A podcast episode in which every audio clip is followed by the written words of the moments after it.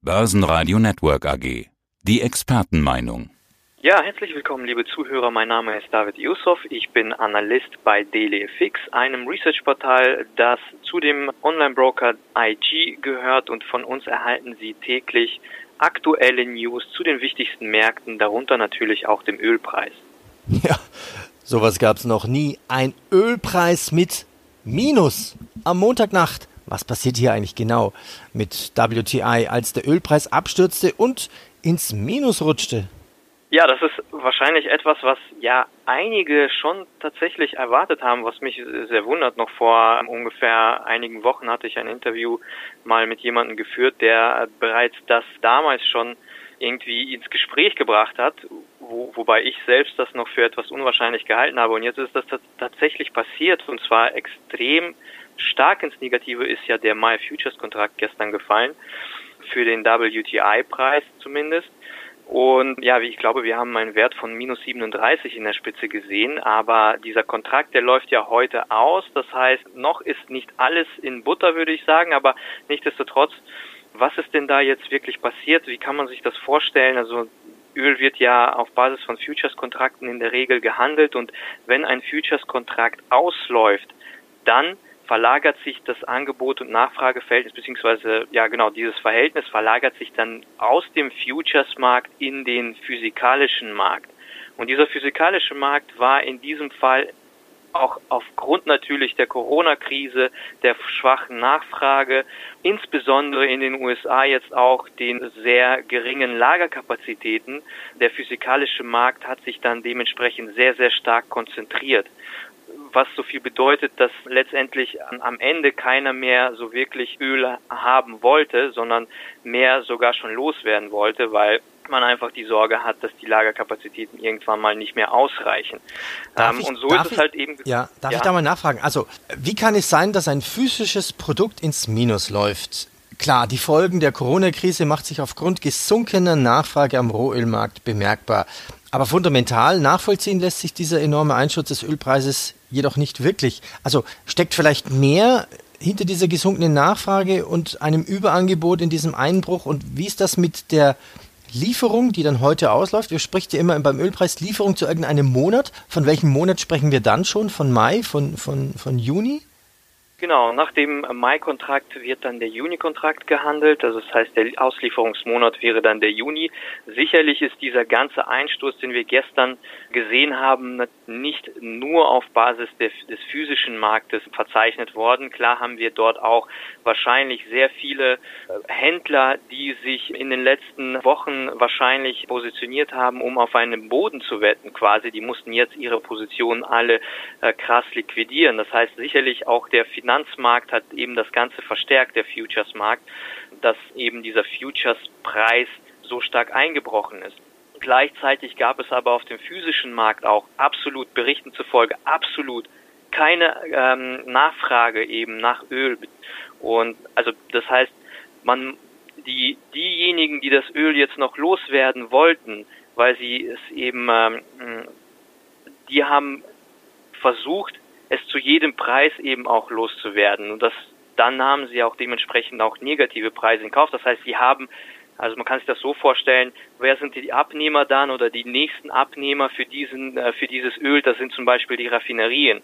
Und die sagen dann, okay, wir nehmen euch das Öl nur dann ab, wenn ihr uns dafür Geld bezahlt, weil wir eben auch Lagerkapazitäten haben, die gering sind und die müssen wir bezahlen. Und für uns würde sich das jetzt nicht lohnen in diesem Fall, wenn wir noch mehr Öl aufnehmen würden, weil unsere Lagerkapazitäten jetzt demnächst irgendwann mal quasi zugrunde gehen und wir keine mehr haben. Also wollen wir von euch dafür bezahlt werden, dass wir quasi euch das Öl abkaufen. Und so kommt es dann zustande. Das ist eigentlich Zusätzlich unglaublich. ja. Das ist eigentlich unglaublich, dass das wirklich passiert. Ich meine, was man weiß ist, also viele Bohrfirmen mieten ja derzeit Tanker an, um ihr Öl zu sammeln.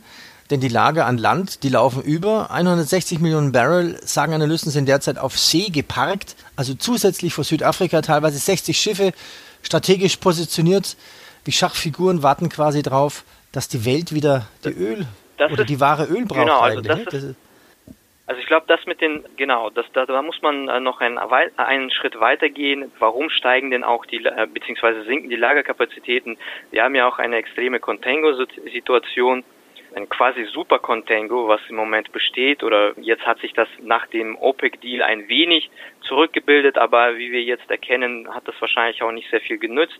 Warum kommen wir gleich nochmal darauf zu sprechen? Aber diese Contango-Situation führt da eben dazu, dass Händler versuchen jetzt billiges Öl oder beziehungsweise versucht haben, in den letzten Wochen billiges Öl zu kaufen, es auf quasi Tankern zu lagern und haben es dann aber auch sofort per Futures-Kontrakten in die Zukunft verkauft, also quasi einen Forward-Verkauf gemacht und damit eben einen Gewinn gemacht, auch wenn aufgrund eben der geringen Lagerkapazitäten die Kosten, Lagerkosten, insbesondere zum Beispiel diese Freight Rates, äh, die sogenannten, enorm hoch sind im Moment, machen die mit diesen Trades trotzdem immer noch Gewinn aufgrund, auf Basis dieser Super Contango-Situation. Und das ist etwas, was die ganze Lage ebenfalls nochmal verstärkt, aber das muss man, glaube ich, eher etwas separater zu der aktuellen, zu der gestrigen Situation betrachten, weil das ist eher, hat eher damit zu tun, dass hier eben weiter in der Zukunft liegende höhere Futures-Preise ausgenutzt werden. Zur Erklärung für die Hörer, also bei Tongento liegt der Preis für die Lieferung der, in der Zukunft, also ist ein Terminkurs über den aktuellen Kassakurs. Was ist jetzt aber die Definition, wenn du sagst Super Contango? Ja, Super Contango ist einfach, dass dieser Unterschied sehr, sehr hoch ausfällt. Also, und, und zwar im historischen Vergleich. Also, die normale Situation ist ja die Backwardation-Situation. Das bedeutet, dass die zukünftigen Futures-Preise in der Regel geringer ausfallen. Die äh, Contango-Situation ist aber diejenige, weil wir halt eben sehr niedrige Preise schon haben fallen die Futures-Preise in der Zukunft eher höher aus. Das bedeutet auf der anderen Seite aber, dass äh, trotzdem die Lagerkosten ja dementsprechend ähm, steigen. Nichtsdestotrotz ist die Super Contango, also das heißt dieser Unterschied zwischen den darauffolgenden Futures-Kontrakten oder den Preis so hoch, dass also es sich für die für manche Händler, insbesondere im physikalischen Bereich, das heißt, die kaufen physisch das Öl ein und verkaufen es forward eben über den Futures-Markt oder über den Forward-Markt dann eben, ähm, in, also das heißt, sichern sich den Preis, der jetzt gerade durch den Futures-Preis in, sagen wir mal, drei, vier Monaten festgelegt ist.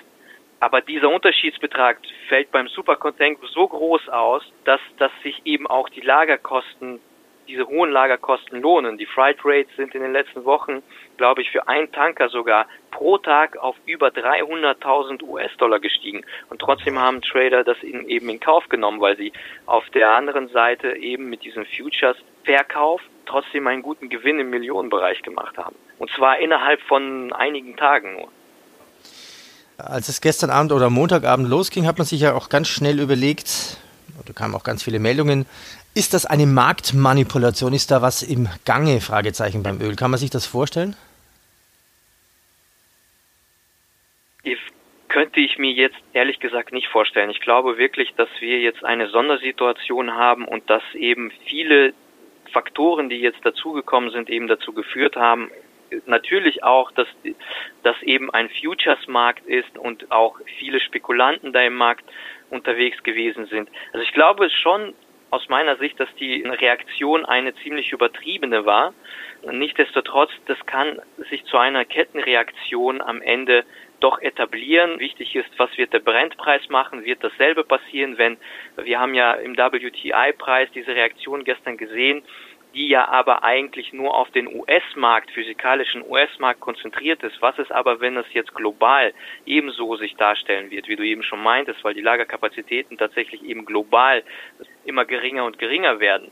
Daraus kann eine Kettenreaktion letztendlich entstehen und sich das Ganze dann auch auf den Brent-Futures-Preis auswirken. Wobei ich glaube, dass das jetzt erst einmal für viele Händler auch eine Lehre gewesen ist und dass wir zumindest die Spekulanten, wenn der Brent ähm, Juni-Kontrakt zum Beispiel ausläuft, der nächste Juni-Kontrakt für äh, den WTI-Preis ausläuft, denke ich mal, dass das erstmal für viele Spekulanten eine Lehre gewesen ist und dass die Reaktion wahrscheinlich doch nicht so stark ausfallen wird.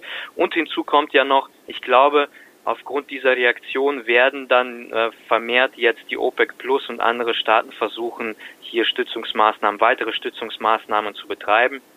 Wir haben ja gestern schon ähm, eine, ja, ähm, zwar ähm, keine bestätigte Aussage, aber seitens Medienberichten eine gewisse Aussage lesen können, dass Saudi-Arabien jetzt erwägt, die Kürzungen schon vor, vor Beginn des Monats Mai zu starten. Und das ist ja auch ein Enttäuschungsfaktor in den letzten Wochen gewesen. Der OPEC Plus Plus Deal hat auf vielen, vielen Ebenen eigentlich enttäuscht.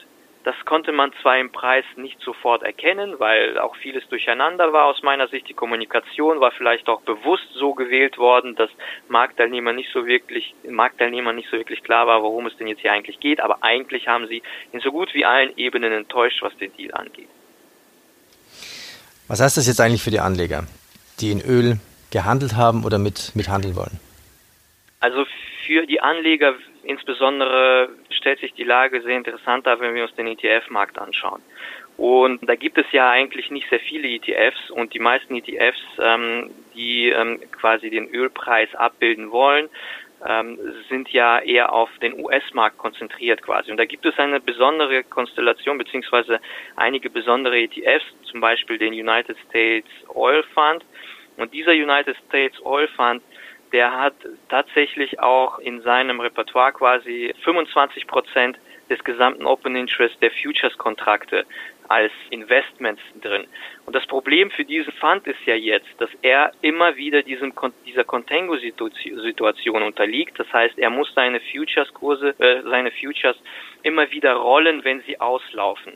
Das bedeutet aber, dass er in einer Contango-Situation mit jedem Rollen immer wieder Verluste macht und sein Net Asset Value immer wieder und weiter sinkt. Und jetzt gibt es Befürchtungen, dass es sogar unter Tradern zumindest, wahrscheinlich wird es vielleicht nicht so weit kommen, wenn jetzt Schützungsmaßnahmen kommen, aber man sollte hier wahrscheinlich als Investor äh, von ETFs wer jetzt am Ölpreis profitieren will, weil er denkt, dass jetzt ein Boden entsteht, tatsächlich genauer hinschauen, welchen ETF man wählt. Da es aber nicht sehr viele ETFs gibt, würde ich eher sagen, beim USO sollte man genau hinschauen und aufpassen, denn dieser kann aufgrund dieser Contango-Situation sehr stark am Net Asset Value verlieren. Und sollte der Ölpreis in den nächsten zwei bis drei Monaten weiterhin fallen, und zwar stark fallen oder sehr auf niedrigen Kursen bleiben, dann gibt es sogar Befürchtungen, dass dieser Fonds pleite gehen kann, obwohl er mit zu den größten gehört. Es gibt aber noch eine andere Möglichkeit, also es gibt noch einen anderen Fonds, ETF-Fonds, der den Ölpreis abbildet, den WTI-Preis und der streut seine Investments eben über verschiedene Kontrakte und versucht so diese Contango-Situation abzuschwächen, die Kosten zu reduzieren. Wenn also ein Investor äh, meint, dass es hier nicht mehr tiefer gehen kann, dann sollte er sich eher wahrscheinlich auf diesen ETF konzentrieren, weil da einfach die, das Risiko geringer ist. Das Kürzel für diesen äh, ETF ist, glaube ich, USL. Für den anderen ähm, ETF, den United States Oil Fund, wäre ja USO. Also das heißt, wer da Interesse hat, einfach mal vergleichen, was die Unterschiede zwischen diesen beiden ETFs sind. Und ich würde wirklich in der aktuellen Situation eher abraten, den USO zu wählen. David, ich danke dir für den Öleinblick. Sehr gerne, danke auch. Börsenradio Network AG. Das Börsenradio für Privatanleger.